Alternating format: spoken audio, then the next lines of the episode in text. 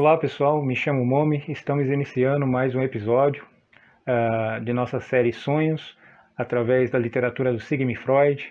Uh, Para quem está chegando agora, se inscreva no canal, né, toque o sininho, deixe os comentários, siga a gente no Spotify, né, quem quiser escutar os nossos áudios lá também, e vamos, e vamos embora. Uh, no episódio anterior, sobre o estudo dos sonhos pela literatura do Sigmund Freud, interpretação dos sonhos, a gente falamos do que? Estímulos somáticos orgânicos internos, o que são estímulos somáticos e os principais tipos.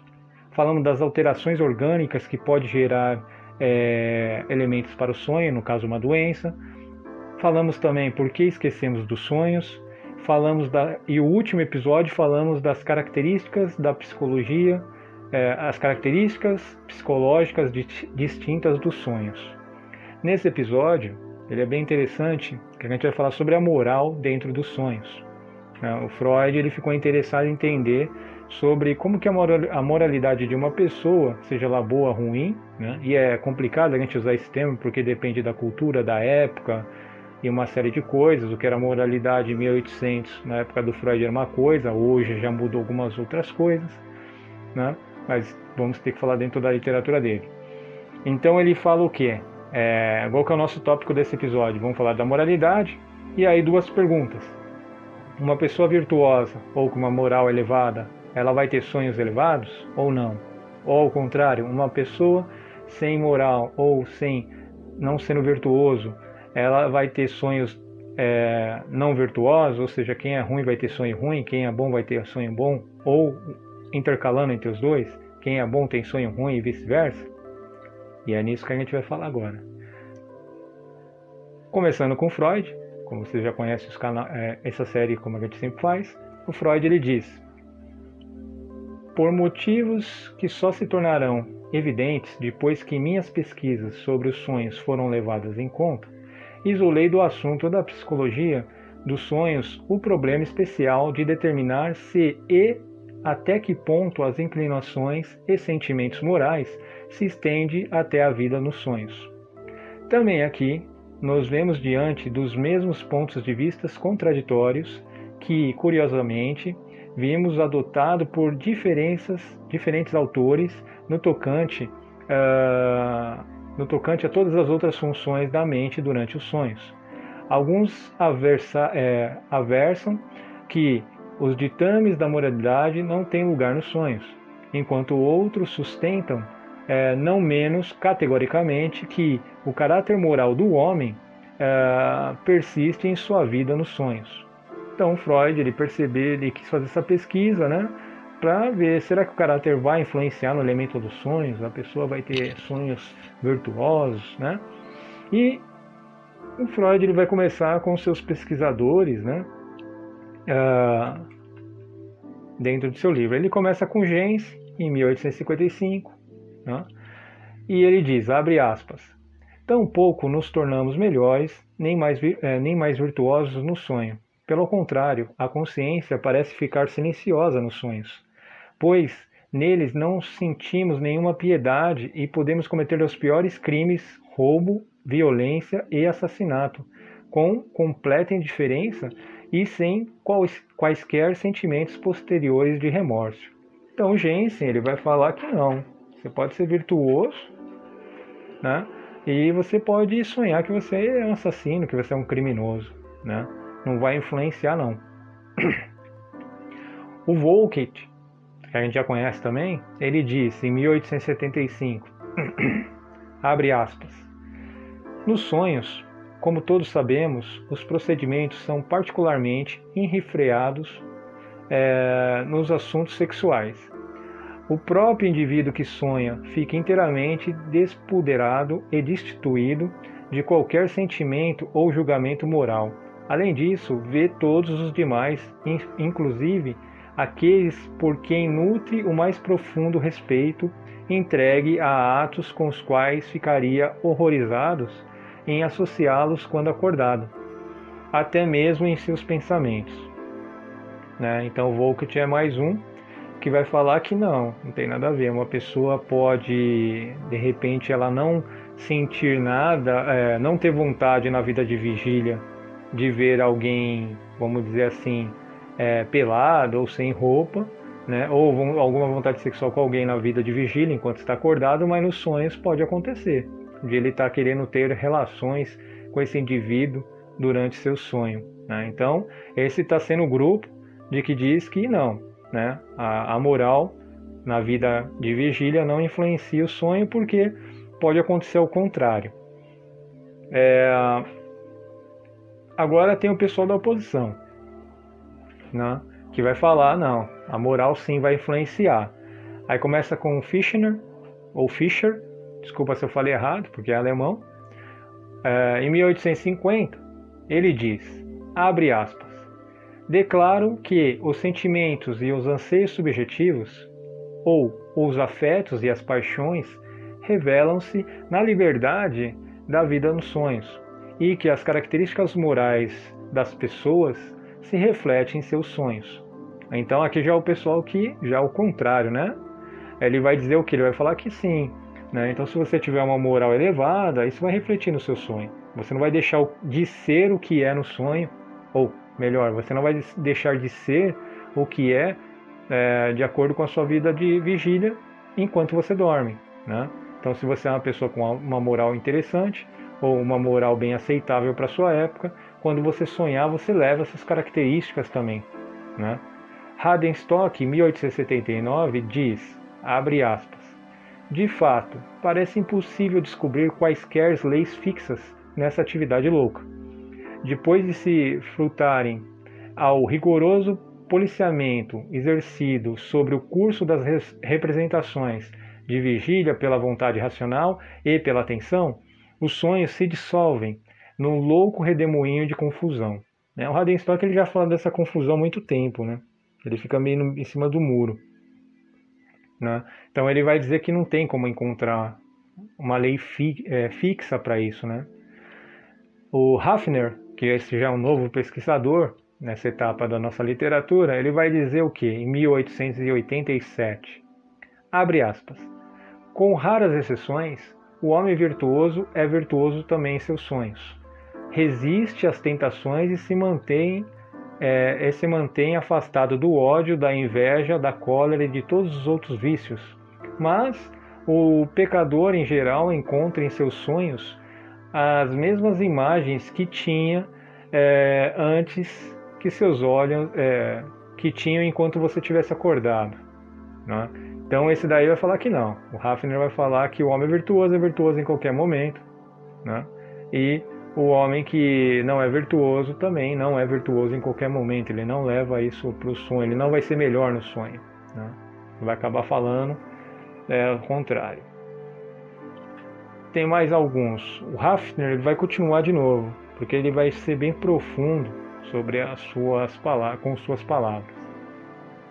Abre aspas.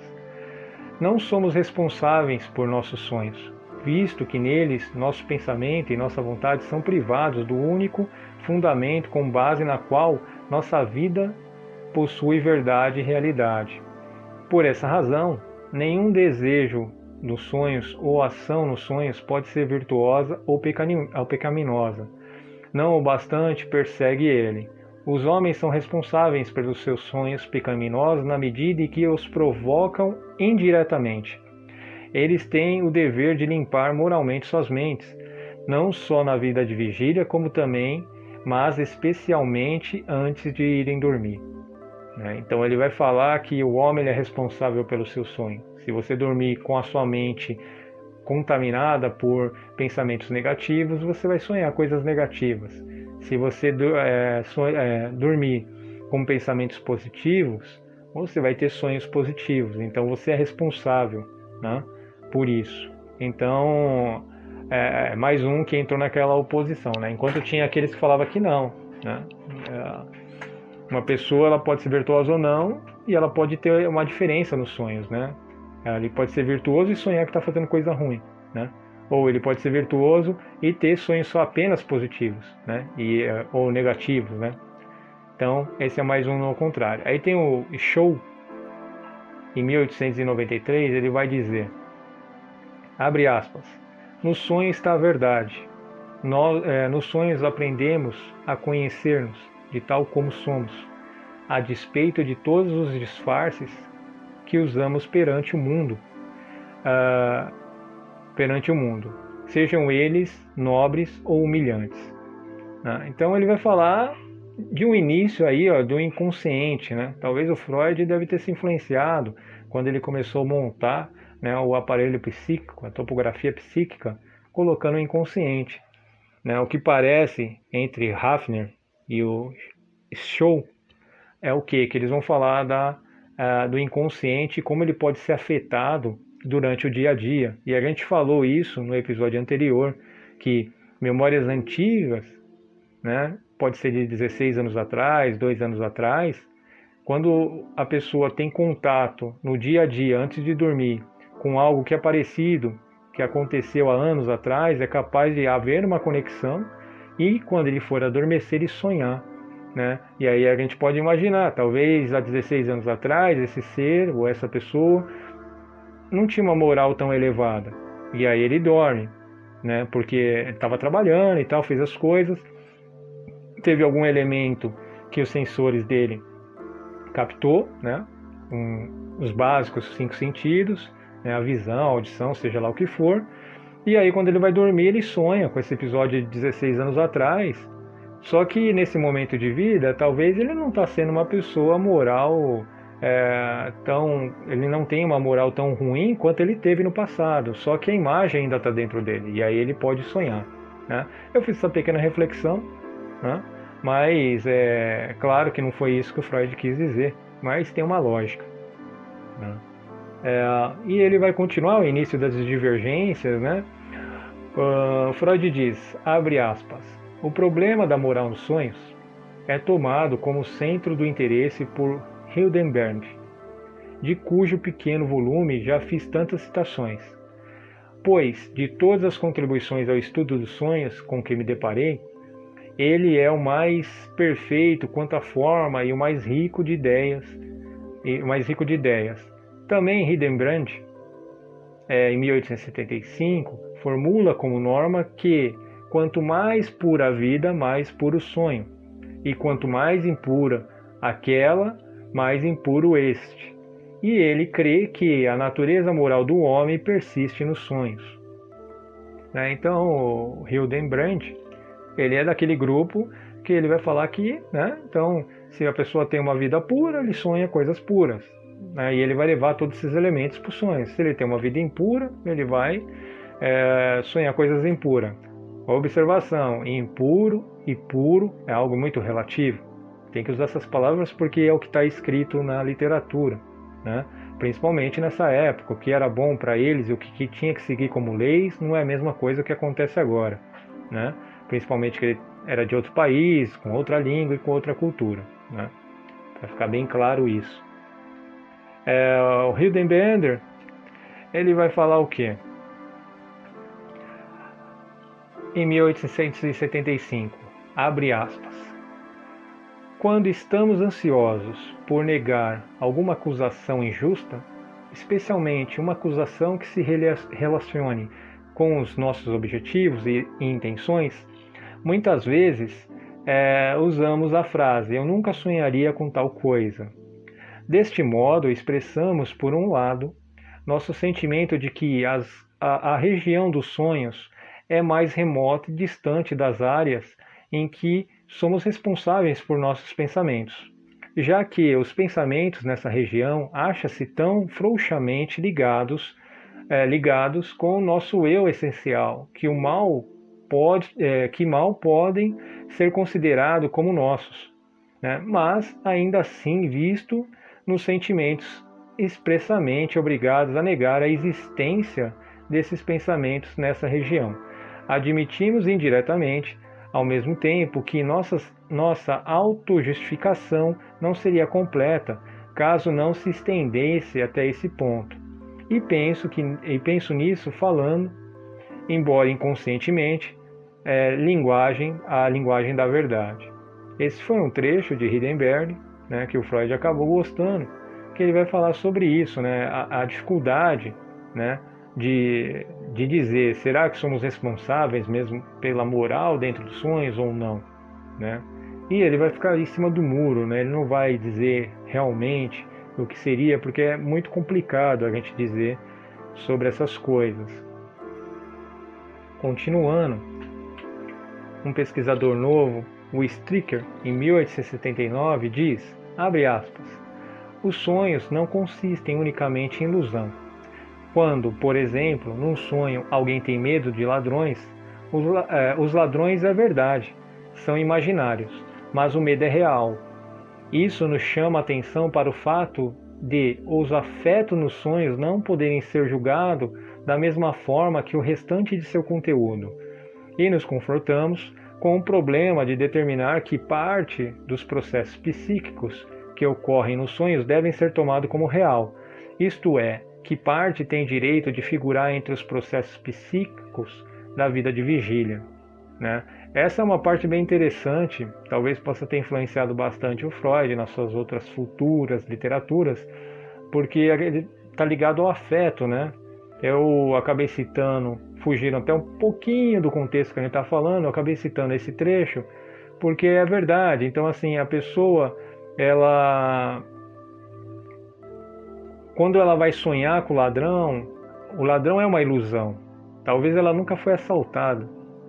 Mas o medo que se gera dentro do sonho, pelo fato de ter sofrer, é, criar alteração fisiológica, de você sentir todo o medo, esse, isso é real, né? Isso acaba não sendo uma ilusão, né?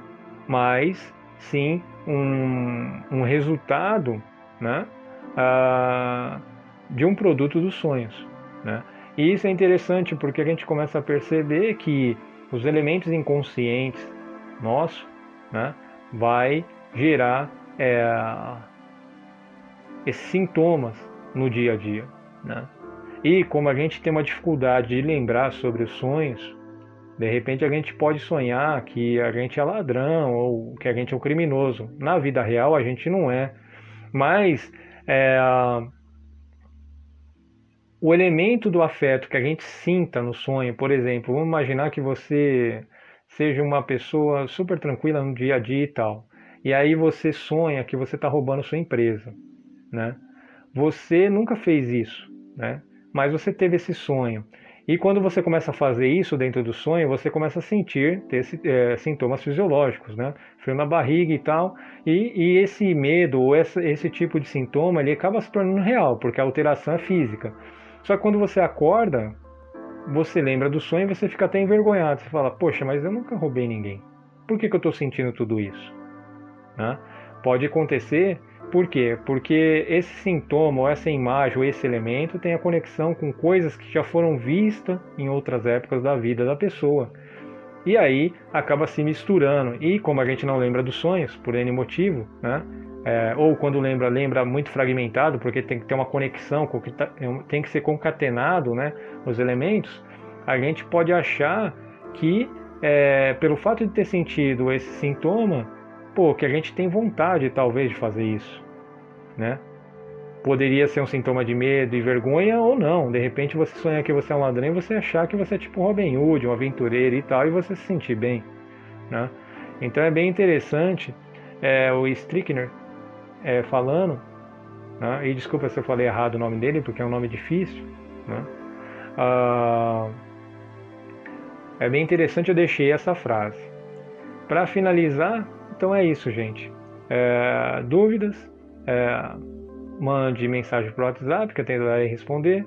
O e-mail, abranquiopreto.gmail.com e para aqueles que gostam de Spotify, o nosso áudio também estará no Spotify. É, siga, compartilhe, né? É, porque é muito importante para o canal também. Muito obrigado e até mais.